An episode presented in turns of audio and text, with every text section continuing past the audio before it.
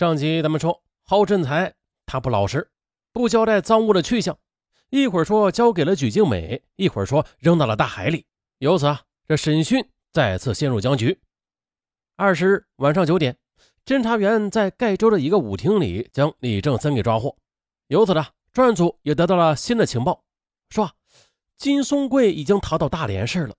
于是，盖州警方和大连警方又取得联系，大连警方也是积极配合。啊，到大连的旅店呐、酒吧呀、舞厅，加紧找金松贵。再说这边，营口市看守所的条件比较简陋。张志浩副支队长和侦查员刘忠成询问主犯郝振才，张副支队长主审，江书涛负责记录，刘忠成负责看守郝振才。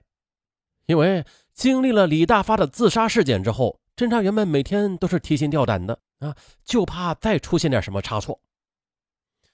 十二点二十分，李大队长把四份盒饭送到了看守所的询问室。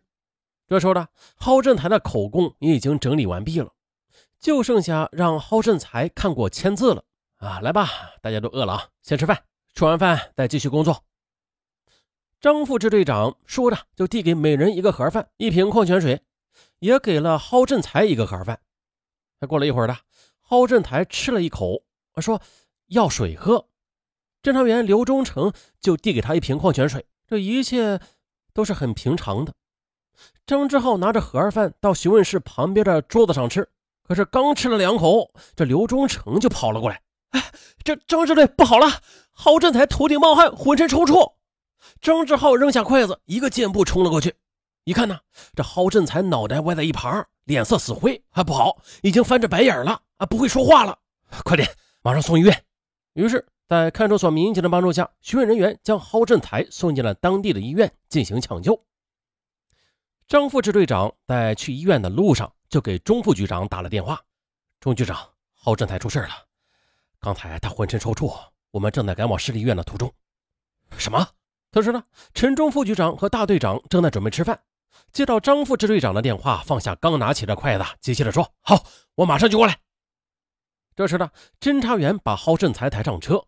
五分钟后就送到了市立医院急救室，医生诊断：他服毒了，得马上进行抢救，先洗胃。护士手里拿着开口器，可就是撬不开郝振台紧闭着的嘴。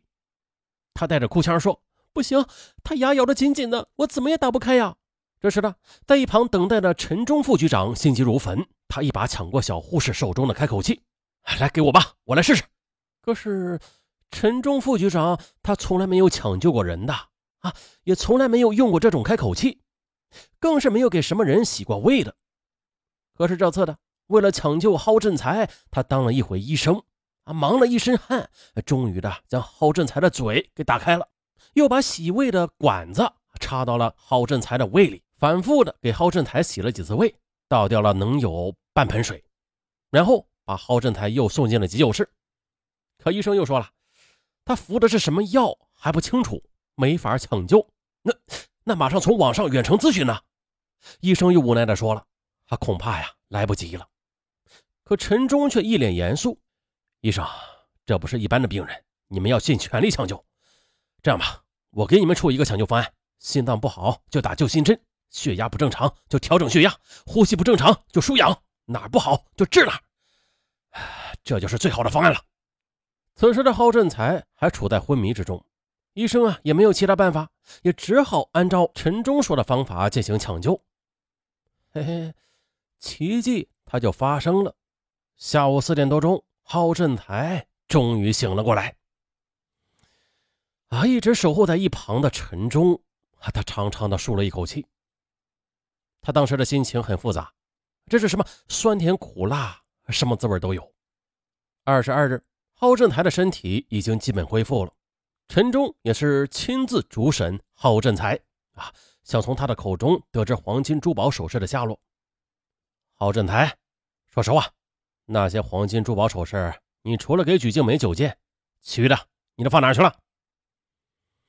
可是郝振才瘦瘦的长脸上一片死灰，他有气无力地说：“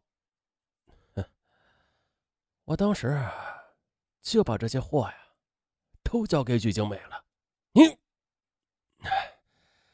你的罪行累累，难道你就不想向死去的人赎罪吗？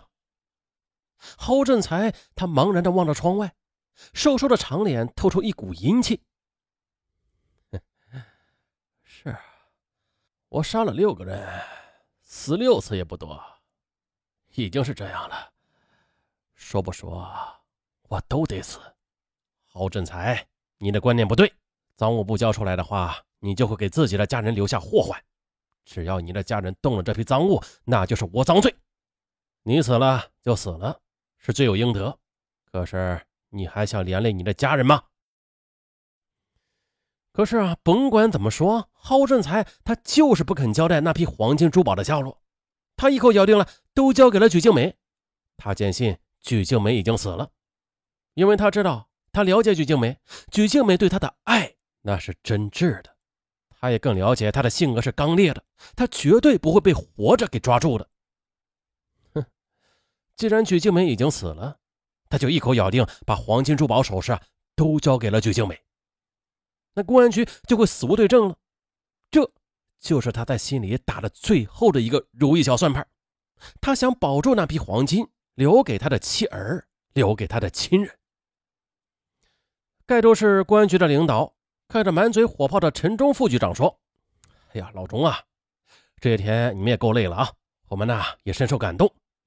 现在案子已经破了，你们也该回家好好休息一下了。”可是陈忠他却语气坚定：“不行，那批赃物找不到，我不走，我就是把盖州的每一寸土地都找遍，我他妈也要把那批赃物给找出来。就带着这九件金首饰，我回去怎么下船呢？”等把赃物全部都找到，我才能走。好，盖州市的公安局的领导也被深深的感动了，立刻表示说：“行啊，你不走，我们就全力支持你的工作。”于是陈忠又和郝振才交了两次锋，但是都以失败告终。看起来这黄金珠宝首饰的下落是很难从郝振才的口中得知了。那找不到赃物，陈忠副局长他睡不着觉啊。他就整夜的琢磨着，怎样才能感化郝振才，让他开口啊！还不能再等了，要独辟蹊径。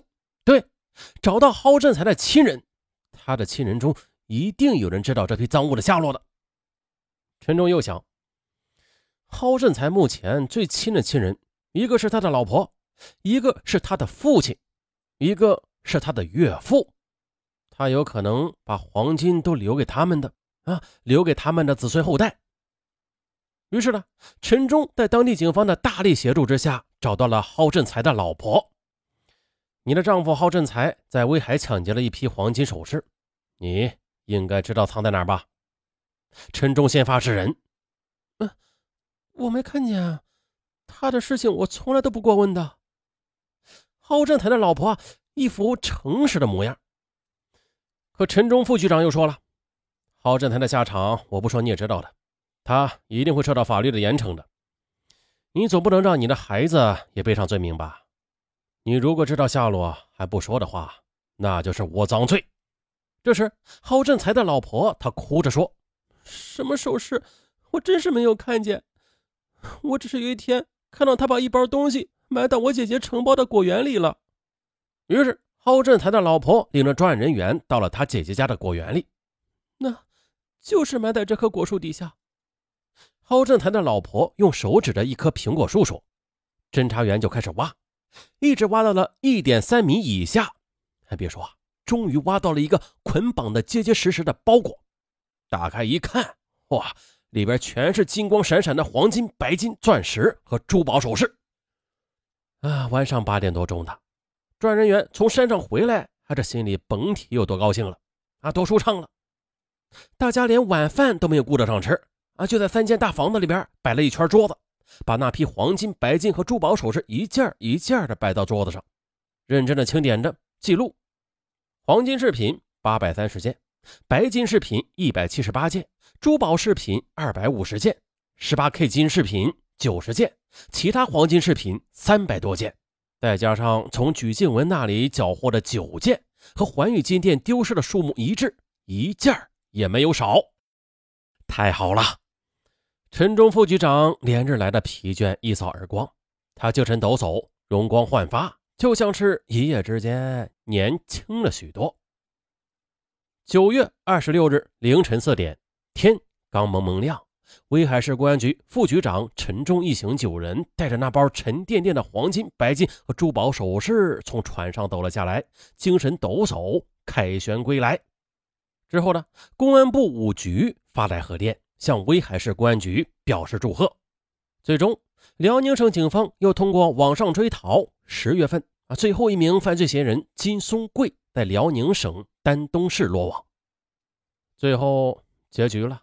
二零零四年早春的一天上午，抢劫杀人犯郝振才、李大发、叶田和、李正森、金松贵被执行死刑。本案完。